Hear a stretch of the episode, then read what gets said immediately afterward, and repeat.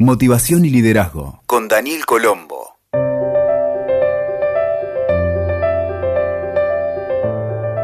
Hola amigos y amigas, ¿cómo están? Bienvenidos a Liderazgo y Motivación, este espacio que compartimos aquí en formato de podcast para inspirarnos, motivarnos e incentivarnos a seguir adelante.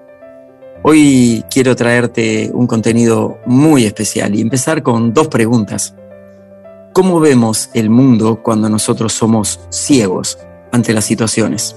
¿De qué manera podemos liderar un equipo y nos autolideramos si no contamos con el sentido de la vista? Y en este podcast tengo el enorme placer de compartirte dos historias apasionantes. apasionantes. No me creas, simplemente escúchalas y saca tus propias conclusiones. La primera historia tiene que ver con Enrique Nardone. Enrique es creador del seleccionado nacional de fútbol para ciegos Los Murciélagos de Argentina y el entrenador que lo llevó a alcanzar sus mayores logros a nivel mundial.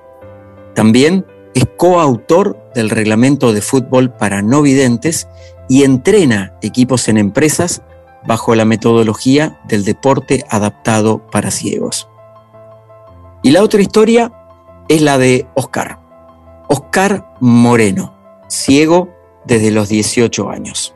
Deportista profesional, gasista y electricista profesional. Ha sido integrante del seleccionado de fútbol sala para ciegos, bicampeón mundial en 2002 y 2006, medalla de plata paraolímpica en Atenas 2004, elegido como mejor defensor del mundo en 2002 y 2008, le apodan La Mole, es gigante en estatura y muy fuerte, jugador en el club River Plate de Argentina entre 2005 y 2008 y actualmente juega en el club Atlas de Argentina. Te quiero invitar a que descubras valiosas lecciones de liderazgo de equipos en momentos de tiniebla, de bruma y de túneles oscuros y sin salida. ¿Cómo lo hacen? Y lo más importante, ¿cómo lo podés hacer vos? Eso es lo que te invito a escuchar.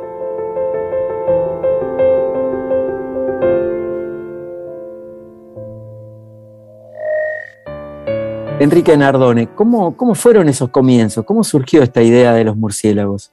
El comienzo siempre para uno, yo lo que creo que es, o sea, uno no sabe, no conoce y bueno, tiene errores, tiene aciertos.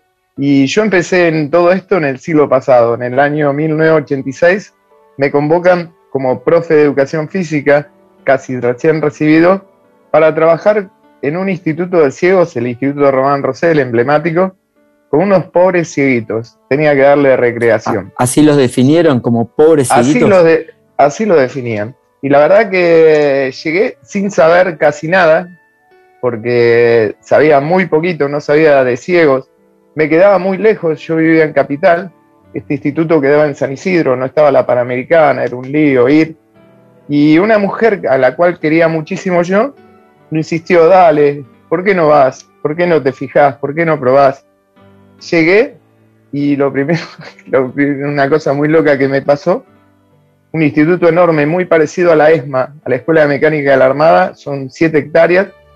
Eh, llego y había uno con una gorrita. Y entonces le pregunto, le digo, discúlpame, el despacho de la directora me dice, es ahí.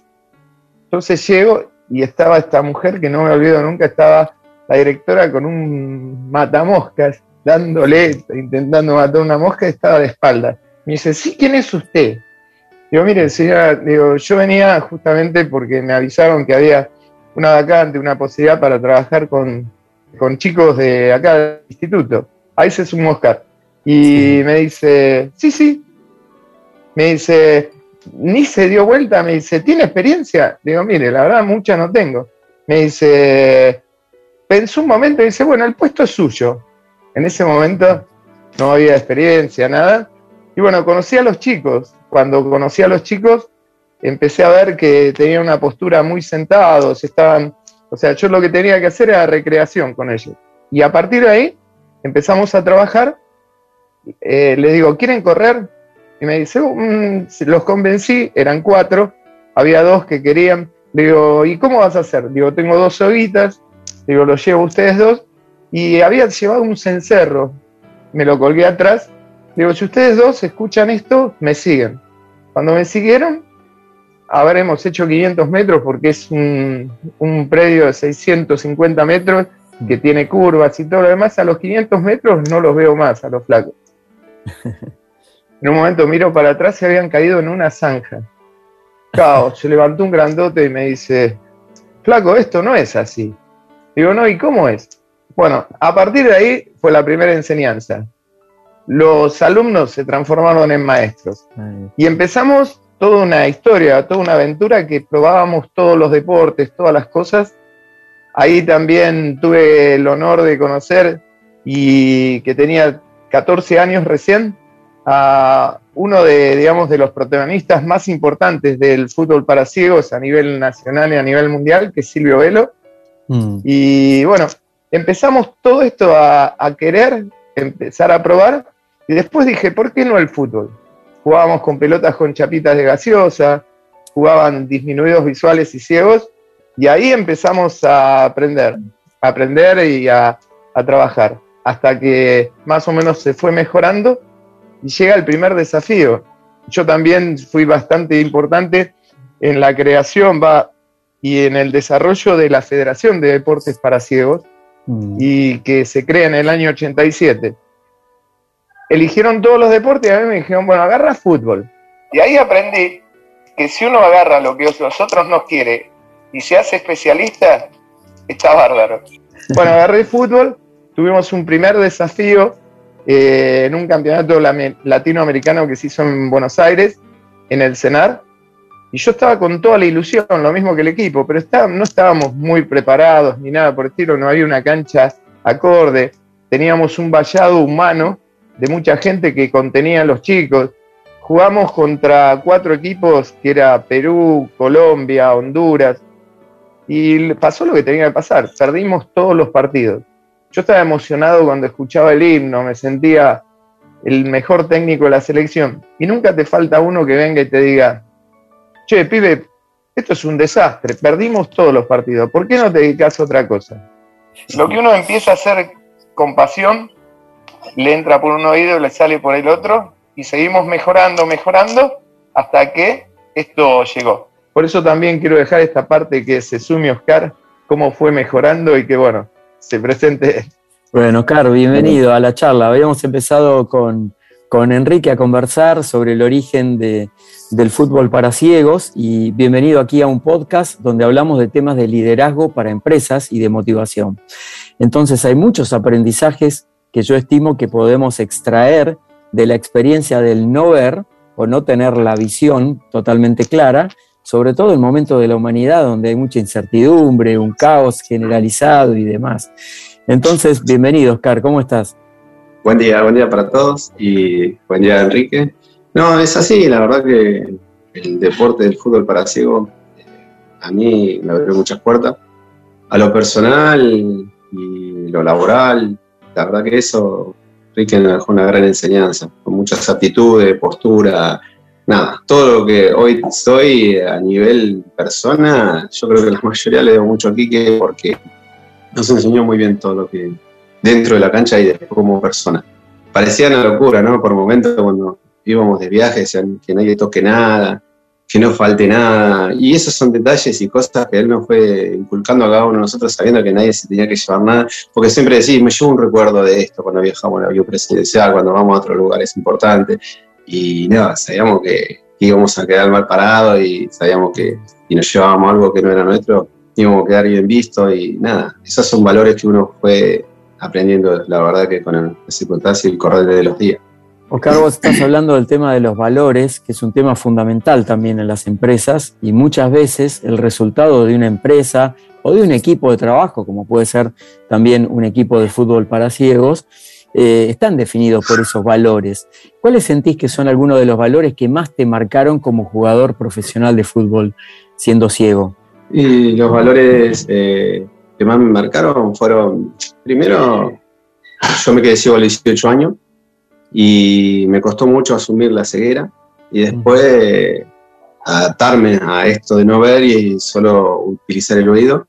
Y los valores que aprendí siendo ciego es esto, de decir, eh, nada, dejo mi familia por un deporte representar a un país y que yo jamás pensaba que lo iba a lograr hacer y la verdad que representar a un país, como decía bien antes que lo está escuchando el tema del himno y todo eso, y estar lejos de tu familia, es valorar eh, todo el esfuerzo que hacíamos dentro y fuera de la cancha para poder representar y que salgamos eh, representando al país de la mejor manera posible, ¿no? Excelente.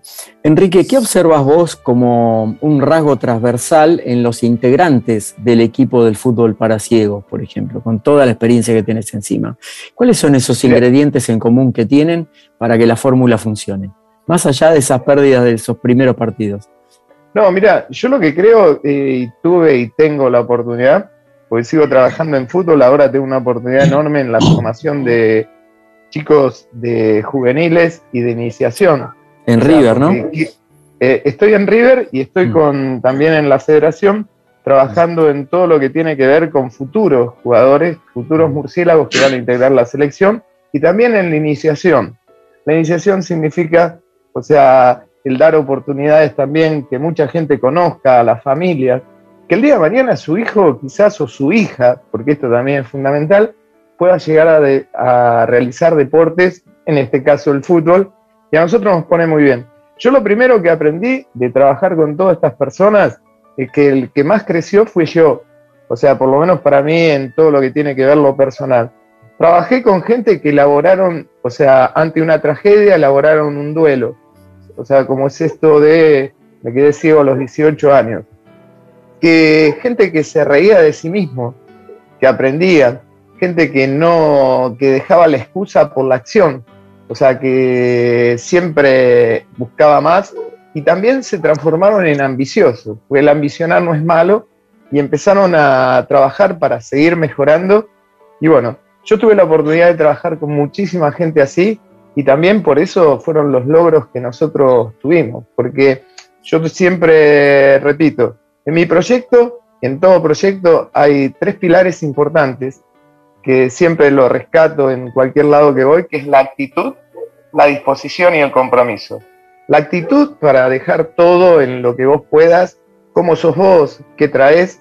La disposición, o sea, no venir por cumplimiento, cumplo y miento. Y el compromiso, es saber que, bueno, está el, eh, está el equipo antes que tu ego y me parece fundamental. Y así nosotros hemos empezado a transitar un camino que cada vez es más exitoso porque nosotros vemos ahora los, eh, ya los pasos de los murciélagos en los nuevos ciclos, con los nuevos técnicos, y eso te enorgullece. Oscar, cuando tuviste tu, proceso de quedarte ciego a los 18 años, ¿cómo influyó el factor de la actitud? Por lo duro que contabas que fue al comienzo. Dijiste, o yo escuché que me costó mucho superar esa situación. ¿Cómo, cómo, considerarías que es el factor de actitud eh, en tu vida hoy? No, la actitud hoy, la verdad que gracias a Dios siempre me estoy, desde que asumí mi ceguera, siempre me estoy retando a sí mismo para ver eh, qué, más puedo hacer siendo ciego, ¿no? Siempre estoy retándome en ese sentido. Es más, creo que ahí mi técnico nunca me creyó que yo estaba viendo la casa de un amigo en Escobar, que me prestó un lugarcito, y tuve que hacer todo lo que era una instalación de gas desde el comedor de ellos para donde yo estaba instalado con mi esposa en ese momento. Y le dije que hoy no voy al entrenamiento porque tengo que hacer instalación de gas. Y él me dijo, que sí, está bien, listo, nos vemos otro día, no me creyó, creo que hasta el día de hoy, ¿no? Pero gracias a Dios, este, yo hoy puedo hacer instalaciones de ese tipo, puedo hacer instalación de agua, de electricidad.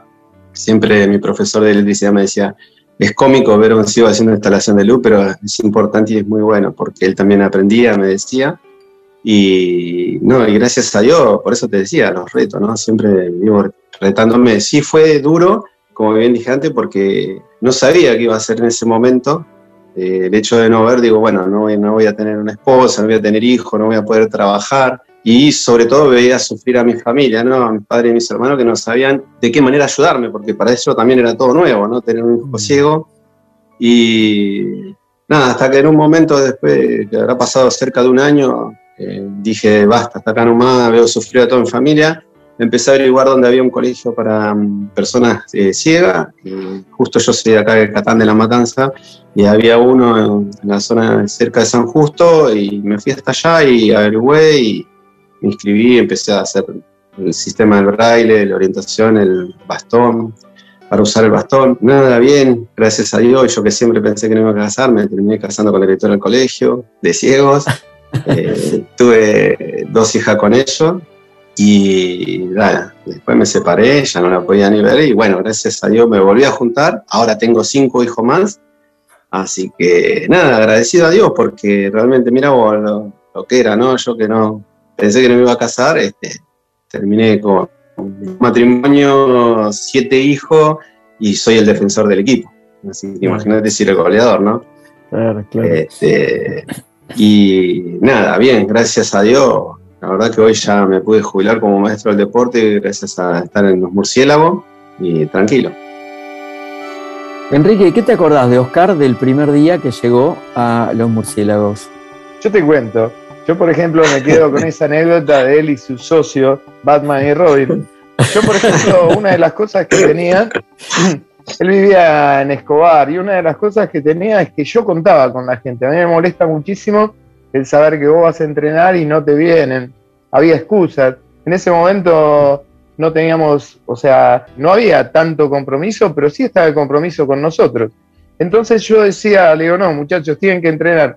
Y eh, la verdad nunca le creí eso. Muchas veces Oscar fue sacado del equipo, fue sancionado, lo mismo que el mejor jugador del mundo, que fue Silvio. Y yo esas medidas las tomé porque digo, loco, nosotros, esto es, hay una normativa, hay disciplina, o sea, esto está consensuado entre todos, tenemos que seguir.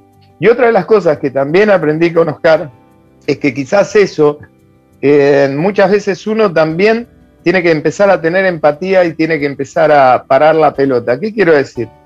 Yo muchas veces me decía, ya cuando vivía en González Catán, que es donde vive, al principio me decía, yo por ejemplo necesitaba que vengan al entrenamiento y le decía, tenés que venir. Me dice, no puedo ir, mi casa está inundada, o sea, la zona es anegada.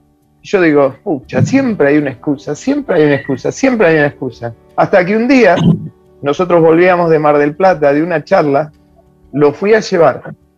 Claro, cuando lo fui a llevar, el que no ve tiene miedo, pero el que ve, veías esos lugares al principio que la verdad eran inaccesibles. Y ahí empecé a comprender también lo que viene del otro lado, porque muchas veces nosotros exigimos y eh, no entendemos. Tenía jugadores que venían de, de distintos lugares del país y yo quería ni bien llegaban, no quería perder los entrenamientos y había momentos donde no teníamos becas, no teníamos nada que los chicos puedan acceder. Y por ejemplo, venía uno de Salta y venía con un paquete de galletitas y una botellita de agua. Y yo le decía, negro, tenemos que entrenar. Y el negro me decía, sí, Kike, ya estoy acá para eso. Y yo después empecé a aprender que teníamos que darle los tiempos, el del descanso, el de que cada uno pueda dar su opinión. Bueno, y así empezamos a crecer. Esto fue maravilloso. Sinceramente, por eso lo recuerdo. Y respeto ahora muchísimo lo que vos me digas del otro lado para yo también empezar a entender y comprender. Que eso es lo que muchas veces faltan los distintos equipos de trabajo, la escucha. Mm. Y una escucha que sea importante, que nos haga crecer a ambos. Escuché, Enrique, dos aspectos. Ahora le vamos a preguntar a Oscar también cómo vivió ese primer encuentro con Enrique y con todos sus compañeros. Pero escuché también el concepto de empatía que vos transmitís, que me parece que es fundamental también para el trabajo en equipo, ¿no? Eh, buscar entender el mundo del otro, ponerme en los zapatos del otro y poder de alguna manera vivenciar cómo está viviendo el otro cada una de las situaciones, inclusive desde una dimensión emocional, ¿no? ¿Qué le está pasando al otro por adentro? Porque si no, no tengo la perspectiva completa tengo como la perspectiva de mi parte. Y otra cosa que me llamó la atención de lo que compartiste, Enrique, que lo compartís también en tus conferencias y todas las experiencias que hacen, es el tema de, hay algo que yo trabajo también con, con mis clientes, que es apoyar a las personas siempre sobre la fortaleza que tiene la persona, no reforzar la debilidad. porque hay una tendencia que cuando nos falta algo o hemos estado enfermos, como en mi caso mucho tiempo y muy grave y demás, hay una tendencia en los demás a querer apoyarte en la debilidad. Pero realmente podemos crecer y aprender cuando nos apoyamos sobre la fortaleza. La fortaleza yo lo entiendo como los hombros de gigantes, ¿no? Donde, desde donde nos podemos apoyar y desde ahí proyectamos, con lo que nos queda. Como hizo Oscar ahí un año después de los 18 años, decir, bueno, a ver, ¿cómo me pongo las pilas y para dónde muevo? Que, Oscar, ¿cómo fue tu llegada al equipo? ¿Qué recordás de esos primeros tiempos? La verdad que yo estaba entrenando, había un equipo que entrenaba ahí en Ramsay, que es eh, en Capital, y yo no sabía, para esto no sabía nada de fútbol de ciego. Un día me fui a entrenar a otro deporte que se llamaba Torbol, que también es un deporte adaptado para ciego, y me dijeron, ¿querés venir a jugar al fútbol? Y yo le dije, bueno, vamos, vamos a tratar, la verdad que no tengo ni idea, me mostraron la pelota sonora Mm. Este, en ese Explicanos, Oscar, qué es una pelota sonora. La pelota sonora es eh, una pelota de cuero número 4 que tiene una cápsula de metal entre la cámara y el cuero.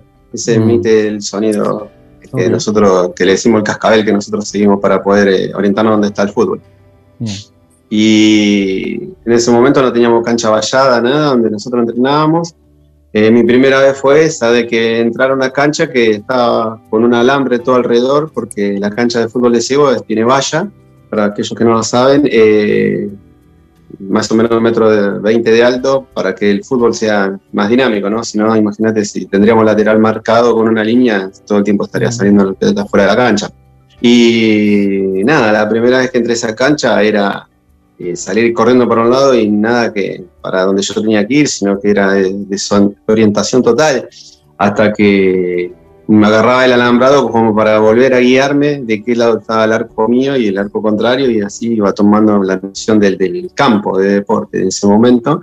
Y en ese momento mi entrenador, mi entrenador era Claudio Falcon, que ahora está como entrenador de los murciélagos. Eh, cuando yo me estaba iniciando, fue él mi primer entrenador. Y me dijo, mira, la verdad que para esto te falta cualquier cantidad, me dijo, pero si vos te pones, puede ser que algún día estés dentro de un equipo. En ese momento que recién entraba yo, ¿eh? Y seguí, seguí, porque yo dije, yo tengo que poder. Cuando lo conocí a Enrique Nardone, que pasó un tiempo largo ya de esto, habrá pasado un año, pongámosle, y me dijo, ¿te gustaría jugar al fútbol en la selección? Y sí, digo, ¿cómo no? Sueño de todo, todo joven, le digo. Y bueno, me dijo en un momento, cuando me vio correr y jugar un poco, me dijo, pero tenés los pies redondos, pero puedes mejorar, me dijo. y de eso, Enrique? Sí, sí, sí, sí. Hasta, el día de hoy que tener los pies redondos, pero bueno. Claro. quizás no tiene, no tiene esa característica de jugador nato, pero primero tiene una orientación muy, pero muy importante. Oscar fue elegido uno de los mejores defensores del mundo en el Mundial del 2002 y también en Atenas 2004. Sinceramente, un privilegio tener un, tipo así. Y primero salto, grandote, fue bautizado el muro. Y una de las cosas que tenía es eso, no tenía buen manejo de la pelota. Pero es una persona que directamente te va a buscar. Imagínate con una gafa, porque los todos los jugadores ciegos tienen una gafa, y vos tenés que escuchar una palabra que también está en el reglamento, que es voy, y escuchás ese voy fuerte y te chocan y crees que te agarró un camión por encima. Y eso es lo que yo le insistí a él. Y sinceramente es algo maravilloso, porque fue creciendo, trabajando, y esto también ayudó a muchos otros jugadores a que tomaran modelos de él. Había un ejercicio que nosotros hacíamos, yo en ese momento no teníamos elementos, pero yo toda parecía a estos cacharreros que agarra cosas. Una vuelta encuentro un pedazo de alfombra, entonces yo llevaba esos pedazos de alfombra, las cortaba y le decía Oscar, le vamos a jugar perro a la cucha. Le ponía ah. la alfombra para como referencia, le digo, andate a la izquierda, hace tres pasos y chumbá y volvé a la cucha. Izquierda, derecha, chumbá. Bueno, todos esos ejercicios Después nosotros fueron incorporados, fueron trabajados con una soga. ¿Qué es una diagonal para un ciego? Para un ciego es algo muy abstracto.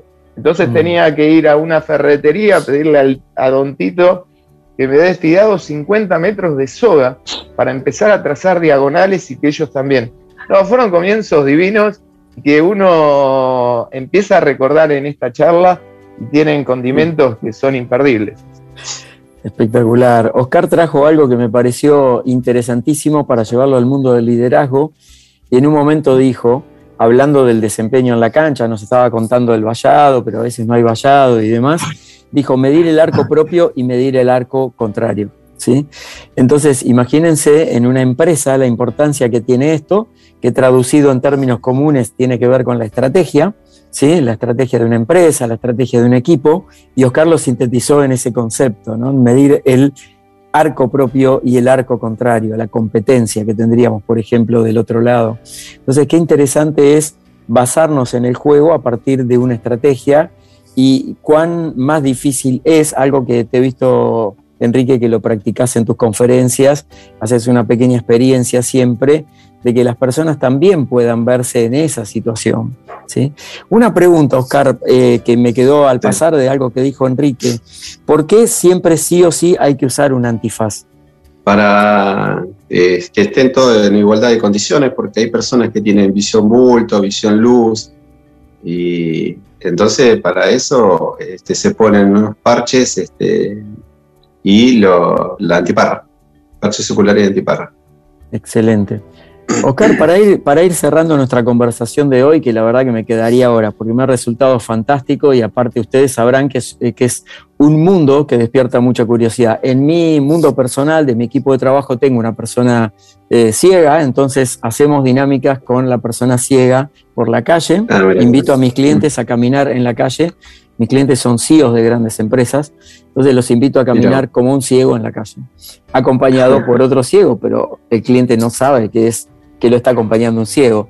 Entonces después al final de toda la experiencia, cuando se saca el antifaz, dice, fui guiado por un ciego para cruzar la calle, para ir a comprar algo, para esto.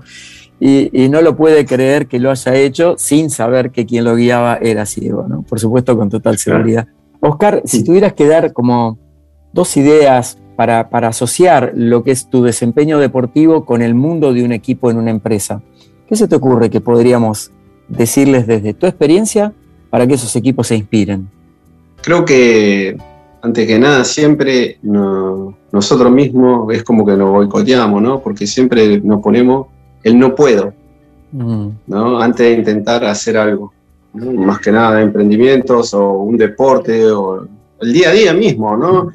Eh, está en uno, yo creo, el decir yo puedo hacer tal cosa y ponerse, el querer es poder y el poder es querer. Yo creo que depende de cada uno de nosotros que, realmente le pongamos la aptitud, la fuerza y, decir yo quiero cambiar esto por, algo mejor y seguir peleando por eso, ¿no? Por lo que uno apuesta. Eh, que mientras uno tenga vida tiene oportunidades de seguir creciendo como persona. Y mirá, si no, si no lo sabes vos, que haces instalaciones de gas, de electricidad y demás, siendo ciego, ¿no? Lo, lo, voy a llamar, lo voy a llamar a Oscar la próxima vez. Ya vamos a intercambiar el teléfono, Oscar. Eh, tal cual. gracias, Oscar. Enrique, un enorme placer compartir. Quisiera, por favor, algunas reflexiones finales, algunos tips, algunas ideas de tu experiencia y de la experiencia con los murciélagos y con todo lo que haces actualmente trabajando con personas que en este caso son ciegas, que podamos llevar al mundo de la empresa, al mundo de los equipos. Mira, yo lo que creo dijiste algo que es fundamental recién hace un poquito, que se llama, por ejemplo, muchas veces que lo había nombrado Oscar, el tema de la competencia, mm. ¿no? Nosotros muchas veces, por ejemplo, yo tengo una, eh, para, para evaluar esa competencia siempre tenés que estar preparado. Yo siempre con ellos simulé situaciones, simulé situaciones, mm. muchachos, eh, ya hay que salir. Yo, por ejemplo, era como un padre, iba a, iba a las habitaciones y una habitación de un ciego no puede estar desordenada. Entonces había hierba tirada, todas las cosas. Y yo digo, pucha, no puede ser así, quiero las habitaciones ordenadas. Y a veces los despertaba a las 6 de la mañana como si fuese un simulacro, decir, nos vamos, nos vamos, nos vamos. Eh, eh, eh, no, ya tenés que estar preparado. Primero vos tenés que estar preparado para después reconocer la competencia. Viajes larguísimos, una vuelta, llegamos y yo siempre le decía, le digo, tenemos que tener una imagen que nos vuelvan a invitar a este lugar. ¿Qué quiero decir? Quiero que sean amables, quiero que sean corteses. Entonces, agarraba y, por ejemplo, una vuelta, me acuerdo en España, llegamos a un torneo y bajamos del micro, esos estaban remuertos, cansados, le digo, bueno, párense, digo, y ahora quiero que cada uno de ustedes vaya a saludar a los otros jugadores. Van y le pegan un abrazo. Claro, cuando vos vas, le pegás un abrazo, ahí empezás a, a tantear la competencia. Este es gordo, este es flaco, guarda con este, guarda con el otro. Bueno, todas esas cosas después las compartíamos. Y siempre a nosotros todas esas cosas nos fue, nos fue llenando y nos fue generando un montón de tics que pueden servir. Yo creo de todo esto lo que saco y la verdad eh, soy agradecido, lo mismo que Oscar, que hayamos también entrado, o por lo menos descubierto, porque no pensábamos que el fútbol es como la vida, al mercado corporativo pero sabemos que hay muchísima gente que nos agradece. Oscar tiene el último tic que siempre el matador se lo dejó ahí. Bueno, esto salió todo muy lindo, pero si quieren seguir mejorando, yo mañana les pido que se pongan la gafa, porque se les regala una gafa, se pongan la gafa, traten de hacerse un café. No se afeiten porque se van a cortar, pero traten de hacerse un café a ciegas y van a ver cómo nosotros empezamos a tener en cuenta. Y hay otra cosa que yo siempre digo, que yo tengo un par de TIC ganadores y uno de los TIC ganadores es justamente que salió cuando elaboramos el reglamento mundial. El concepto voy, el voy. Si vos decís internamente la palabra voy, tiene una fuerza tremenda. Entonces yo les digo a todos que se coloquen las gafas, empiecen a repiquetear en el piso, muchas veces en conferencias, repiquetear en el piso, den un paso de lente y griten voy. Pero el voy es liberador vos decís voy, le digo, y seguramente van a tener un día fantástico, porque van a tener que luchar con adversidades, van a tener que luchar con cosas que no, no eh, quizás atajar penales, pero siempre inhalando, sonriendo y exhalando, se puede lograr todo. Yo creo que es así. Y la verdad estamos muy agradecidos de todo esto, porque creo que es un mundo próspero. Y la verdad, en el caso de los negocios, a veces yo veo gente que eh, o no, no, no, esto me pone muy mal, pero bueno, qué sé yo. Son formas de, uno, eh, digamos, poder analizarlas y verlas. Excelente, excelente, Enrique. Me quedo con otro concepto que le, voy a preguntar a Oscar para terminar. ¿Cuánto te ayudó el deporte para fortalecer tu disciplina personal? Todo. A mí el deporte, la verdad, me enseñó todo, porque primero empezar, a, cumplir. A mí me gusta llegar a horario, ¿sí? reniego conmigo mismo cuando voy a un lugar lejos y llego tarde, no, no me gusta. Prefiero yo esperar a una persona y no que me estén esperando. Esa es una de las cosas que, empecé a cambiar en mi vida. Eh, la otra es saber que tengo que ir o ir este, y no dejar esperando, porque estoy, aprendí mucho en el sentido de decir, si a mí no me gusta que me lo hagan porque yo se lo tengo que hacer a otra persona, ¿no? Y, y esto lo fui evaluando, pensando día a día, ¿no? Me sirvió un montón de cosas el deporte en la vida, la verdad que sí. Voy, voy, voy. Voy ahora entonces, voy con la despedida, acá vamos. Bueno, ha sido un enorme placer conectar con Enrique, conectar con Oscar. Eh, me encantaría que, que los googleen, que los busquen, que aprendan de estos tips, de las conferencias que hay en YouTube de Enrique junto con todo el equipo, con Oscar, con toda la gente, y van a ver cuánto más rico podemos hacer nuestra vida cotidiana apoyándonos en nuestras fortalezas y no teniendo tan presentes nuestras debilidades. Muchas gracias por este compartir. Gracias a vos y sinceramente ha sido un enorme placer. Gracias, Oscar. Muchas gracias. Muchas gracias. Eh. la próxima vez que se me corta la luz te llamo. Gracias, estamos hablando. Dale. Hasta luego. Gracias. Escuchaste Motivación y Liderazgo con Daniel Colombo. WeToker. Sumamos las partes.